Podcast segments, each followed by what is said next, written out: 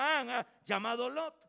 Y resulta, hermanos, que le avisan a Abraham y le dicen, tu sobrino se lo llevaron cautivo por andar de desobediente, alejándose de Dios. Por allá se lo llevaron cautivo. Y resulta que Abraham, hermanos, prepara, prepara, no soldados, no eran guerreros, eran criados. Eran criados, eran unos 300 criados. Los agarra Abraham, los prepara y los lleva, hermanos, al rescate de su sobrino Loto.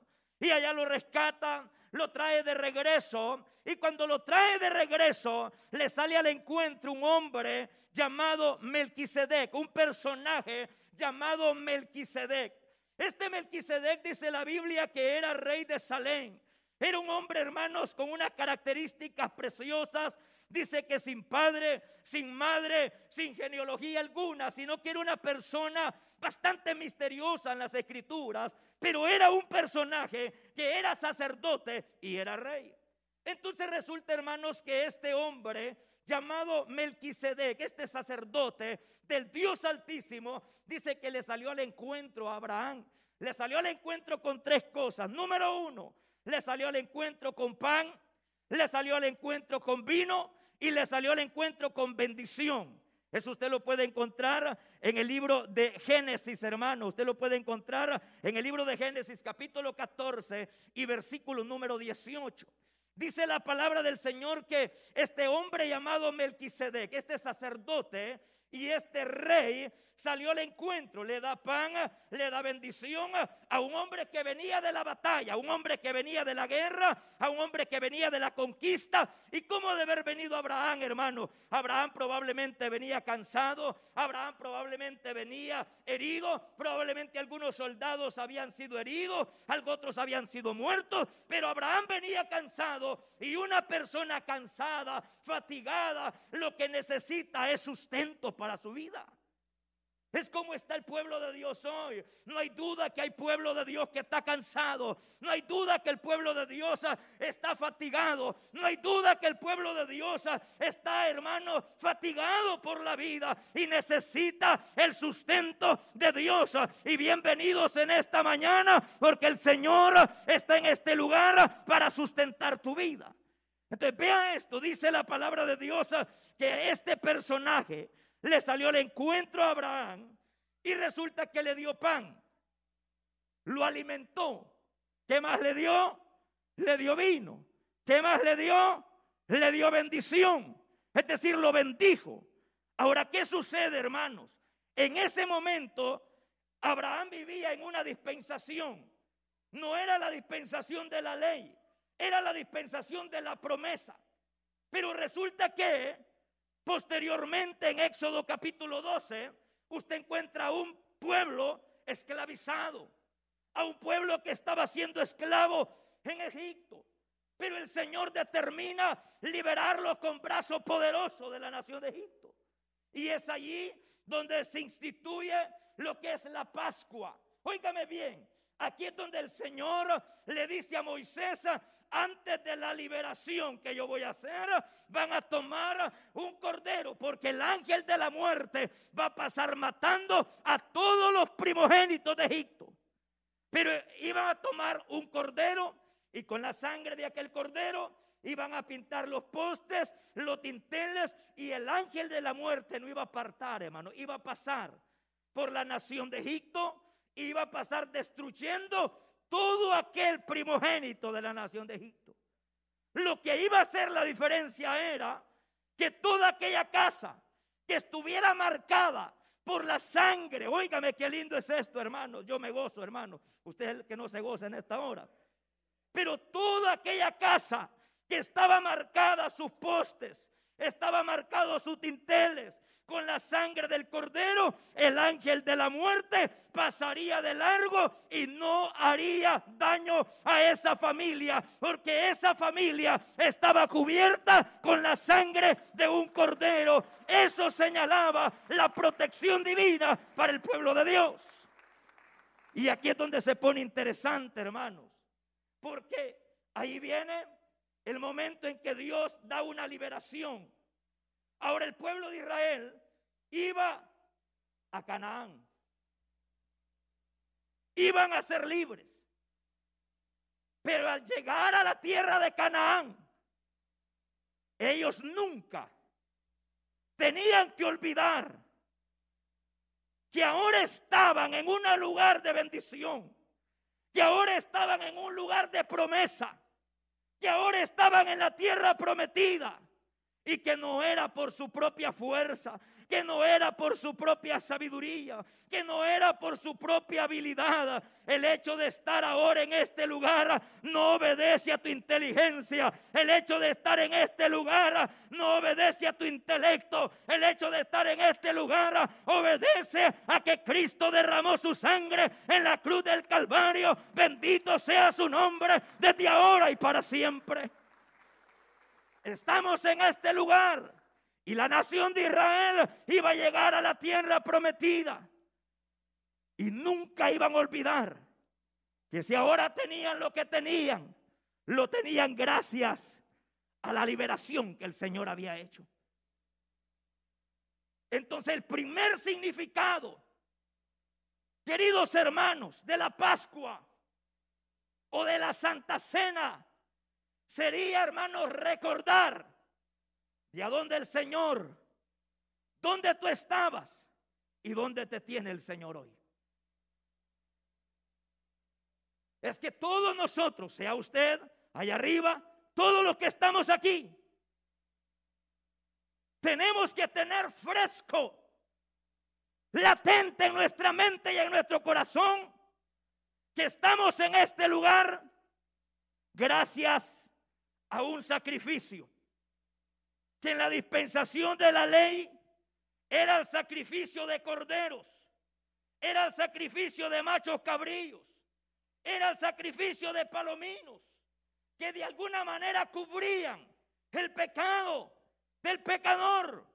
Pero Juan el Bautista dijo estas palabras, he aquí el Cordero de Dios que quita el pecado del mundo, no que cubre el pecado, sino que quita el pecado del ser humano. Es decir, que el Señor Jesucristo toma ese pecado y lo lanza a la profundidad de la mar y nunca más se vuelve a acordar de ese pecado. Entonces, número uno, recordar la muerte y la resurrección de Cristo. Entonces, cuando nosotros tomamos la Santa Cena, estamos recordando que un día éramos esclavos en este mundo, que un día estábamos bajo el dominio de Satanás, pero que Dios en su misericordia, queridos hermanos y hermanas, Él se entregó por nosotros en la cruz del Calvario. Y habiéndose entregado en la cruz del Calvario, ahora nosotros somos libres de todo pecado. Y puede ser de que el diablo lo acuse a usted. Y puede ser de que el enemigo lo acuse a usted. Pero usted debe de recordar que el sacrificio de Cristo fue perfecto una vez y para siempre. Una sola vez y para siempre. Por eso es que los sacerdotes del antiguo pacto entraban a los atrios, al lugar santo. El sumo sacerdote, que era el jefe de los sacerdotes, entraba al lugar santísimo para poder presentar el pecado del pueblo, no con sangre del sacerdote, no con sangre del sumo sacerdote, sino con sangre de animales, con sangre de machos cabríos. Pero Cristo, dice el libro de Hebreos, que murió en la cruz del Calvario y con su propia sangre entró al lugar santísimo, al cielo y se sentó a la diestra del Padre para interceder por nosotros. Ahora usted nunca debe de olvidar eso. Cuando vengan desánimos, cuando alguien lo critique, cuando alguien hable mal de usted, nunca olvide lo que el Señor ha hecho por usted. ¿Cuántas personas se han desanimado? ¿Cuántas personas se han decepcionado en la vida? Y pueden decir, ya, ya no sigo adelante. Yo ya no continúo en esta carrera de la vida cristiana. Pero yo te digo en esta hora, quien pagó el precio por ti fue Jesús. quien se entregó en la cruz del Calvario fue Cristo. Y nunca debes de olvidar cuando el hermano habla mal de ti, cuando alguien te critique, cuando las cosas no vayan bien, cuando alguna decepción te llegue en la vida, cuando algún desánimo llega a tu corazón, nunca olvides que Cristo cargó la cruz hasta el Gólgota, hasta la cruz del Calvario y se entregó por nuestros pecados. De la Santa Cena, cada día que se reunían para poder tomar la Santa Cena, era un memorial, un recordatorio de a dónde el Señor me había sacado y a dónde el Señor me tiene. ¿Se ha dado cuenta lo que el Señor a usted le ha dado? Le ha dado una familia, le ha dado un hogar, le ha dado sus hijos, le ha dado su esposa, le ha dado un lugar donde congregarse y lo más hermoso le ha dado la salvación. Nunca olvide lo que el Señor ha hecho. Entonces la Santa Cena es para recordar que los clavos que sufrió Cristo fue por mí. Que la corona de espinas que Cristo cargó en su cabeza fue por mis pecados que la lanza que traspasó su costado fue por mis pecados. Y que todo el sufrimiento que él llevó fue por mis pecados. Nunca debemos de olvidarlo. Número dos. Número dos. La Santa Cena es una proclamación de la muerte de Cristo a este mundo. Nosotros debemos de proclamar que no hay salvación en ningún otro. Hay salvación porque no hay otro nombre bajo el cielo dado a los hombres en quien podamos ser salvos, sino únicamente por la sangre de Cristo. De la Santa Cena es un memorial, recordar de a dónde el Señor nos sacó, a dónde el Señor los tiene y hacia dónde nos quiere llevar el Señor. Pero número dos, es una proclamación, óigame bien, a este mundo en ningún otro hay salvación. Porque no hay otro nombre bajo el cielo dado a los hombres por quien podamos ser salvos. El único medio de salvación es Jesucristo. Y como bien lo dice el escritor a los hebreos, cuando les escribe a los hebreos, les dice ustedes de alguna manera tienen su confianza en Moisés. Tienen su esperanza en los ángeles, tienen su esperanza en Josué, tienen de alguna manera respeto al día sábado, tienen de alguna manera el respeto a los profetas. Pero el escritor de los hebreos le dice aquí, uno superior a Moisés, uno superior al día sábado, uno superior a los profetas, uno superior a Moisés, uno superior a Josué. Ese superior a todos estos personajes es Jesús, el Hijo de Dios. No hay otro nombre bajo el cielo dado a los hombres. Podemos alabarlo en esta hora, hermanos. Puedes alabar el nombre del Señor porque no hay otro nombre bajo el cielo dado a los hombres en quien podamos ser salvos. Y podían llenarse la boca los hebreos de decir, ah, entonces nos vamos con Moisés. No se puede. Porque la dispensación de la ley, la dispensación de la ley exige sangre de machos cabríos que no quitan el pecado del hombre. Exigen la sangre ajena que no quita el pecado del hombre. Por eso es que toda la dispensación de la ley llegó hasta la cruz del Calvario. Digamos que en esta parte está la cruz del Calvario. Aquí está la cruz del Calvario, para allá es la ley y para acá es la gracia. Cuando Cristo dice, consumado es, hecho está, sacrificio perfecto, la tierra tembló, el sol se oscureció, las rocas se partieron en dos, el velo del templo se rasgó. Estaba diciendo el Padre, ya no hay necesidad de más sacrificio. He aquí, ha habido un sacrificio perfecto. Su nombre es Jesús de Nazaret. Qué lindo es el Señor, hermanos. Por eso es que en el monte de la transfiguración, ¿quién, se le, ¿quién estaba con Jesús? Moisés. ¿Y quién más? Elías. ¿A quiénes representa Moisés? A la ley. ¿A quién representa Elías? A los profetas. Pero hay una voz del cielo que dice, Él es mi hijo amado, a Él oíd. Qué lindo. Ya no vas a oír los profetas, ya no vas a oír a Moisés, Él es mi hijo amado, a Él tienes que escuchar porque en Él hay vida eterna. No en los profetas, no en Moisés, en Cristo Jesús de Nazaret hay vida eterna. Ahora, número uno, recordar, memoriar. Eso significa el tomar la Santa Cena, una proclamación de la muerte de Cristo a este mundo. Y número tres, la vida de comunión de los hermanos. Es decir, que el deseo de Dios siempre ha sido que nosotros nos amemos, hermanos. Dios está en contra que usted ande hablando de su hermano. Dios está en completo desacuerdo que usted ande criticando a su hermano. Por eso Dios lo ha traído en esta hora para que nos reconciliemos con el Señor. Dios está en completo desacuerdo que usted tenga deudas pendientes con su hermano.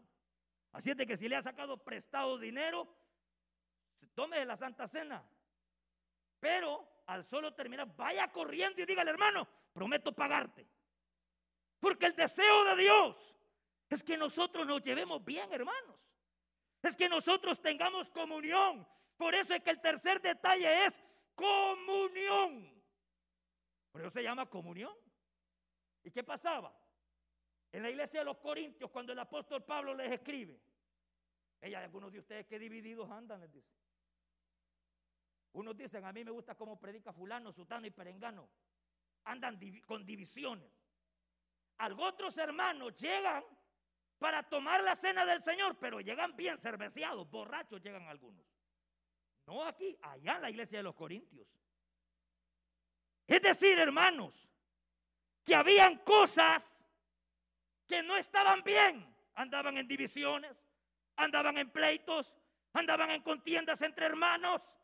Entonces les dice el apóstol Pablo, ¿ustedes así van a tomar la Santa Cena?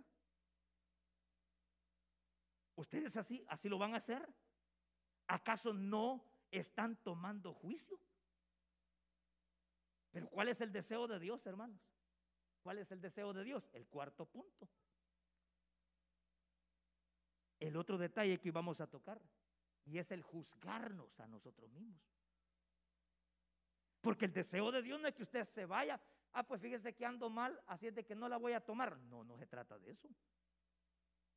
Porque muchas veces interpretamos cuando la palabra del Señor, yo quiero que lea Primera de Corintios, capítulo 11, vamos a leer Primera de Corintios, capítulo número 11, y va a ver qué interpretación a veces se le da a estos pasajes, hermano. Primera de Corintios, capítulo número 11. Vea lo que dice. Dice la palabra del Señor. Dice, de manera, capítulo 11, verso 27, de manera que cualquiera que comiere de este pan y bebiere de esta copa del Señor indignamente será culpable del cuerpo y de la sangre del Señor. Por tanto, diga conmigo, por tanto, por tanto, pruébese cada uno a sí mismo y coma así del pan y beba de la copa. ¿Cuál es el deseo de Dios? Que usted se vaya como vino o que beba la copa y que pueda comerse el pan. ¿Cuál es el deseo? Que beba, que coma el pan, que representa el cuerpo de Cristo, y el vino, que es símbolo de la sangre de Cristo. ¿Qué, ¿Qué sucede, hermanos? Aquí el apóstol está diciendo, júzguese, cada uno, porque yo no lo puedo juzgar a usted, porque me puedo equivocar. Porque si me trata de, hey, juzgue usted a los hermanos, pues sí, pero yo me puedo equivocar, porque yo no conozco su intimidad.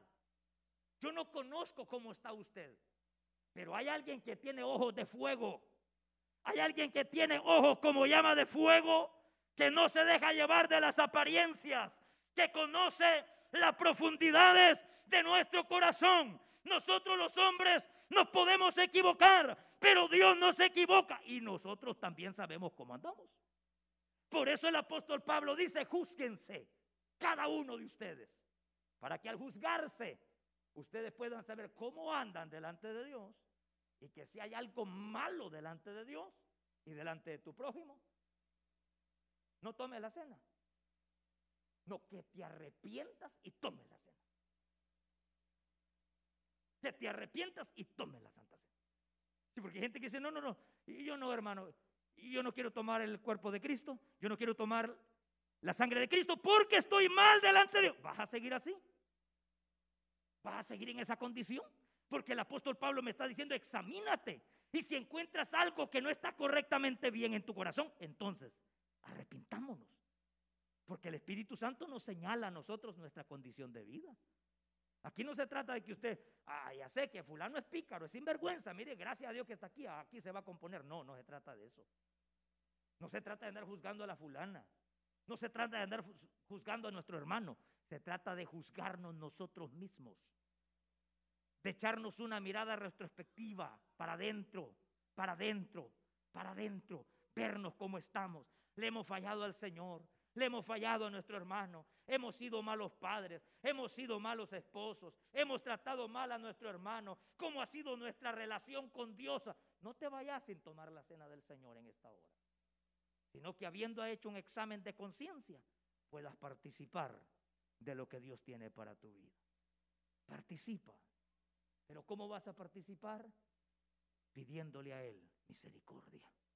Este es un momento especial, hermanos. Número uno, la cena del Señor. Queridos hermanos, punto número uno es recordar la muerte de nuestro Señor Jesucristo por nuestros pecados. Número dos, una proclamación a este mundo que nosotros no le servimos a otro Dios, sino que el único que le servimos es a Cristo, porque Él derramó su sangre en la cruz del Calvario. Número tres, una comunión entre los hermanos. Debemos de vivir en comunión con Dios y comunión con nuestros hermanos. Y número cuatro, un examen de conciencia como estamos delante de Dios. Y habiendo hecho un examen de conciencia, por eso el apóstol Pablo dice, háganse un examen cómo están. Y haciéndose un examen, cómo está nuestra condición de vida, tome el pan y beba la copa, porque te has hecho un examen en tu corazón. No se trata de juzgar a nuestro hermano, no se trata de juzgar a nuestra hermana, es de juzgarnos a nosotros mismos. Porque si nosotros tomamos indignamente la cena del Señor, es decir, indignamente es que usted venga no le pida perdón a Dios. voy a tomar la copita y el pan sin pedirle perdón a Dios. Por eso ahorita nos vamos a reconciliar todos con el Señor, hermanos. ¿Qué les parece si nos reconciliamos, hermanos? Le pedimos perdón a Dios y tomamos todos el pan, que símbolo del cuerpo de Cristo, que fue inmolado en la cruz del Calvario, y tomamos de la copa que es símbolo de su sangre que fue derramada en la cruz del Calvario por nuestros pecados. Y que no nos vayamos, sino que hoy nos reconciliemos con el Señor. ¿Qué les parece, hermanos músicos, si cantamos una alabanza, hermanos Jeremías, y así nos arreglamos delante de Dios? Y que usted no se vaya a ir de este lugar y vaya a decir, no, tengo una cuenta pendiente y todavía voy a seguir así. No. Si usted es bautizado en agua, en el nombre del Padre, del Hijo y del Espíritu Santo, y usted está en comunión con Dios, usted puede hacerlo. Puede participar de la cena del Señor. En esta hora vamos a, a proseguir, hermanos, a este momento tan especial. Queremos eh, pedirle a nuestro hermano anciano José Acosta que pueda pasar y a nuestras hermanas diaconisas que puedan pasar y a nuestros hermanos diáconos también que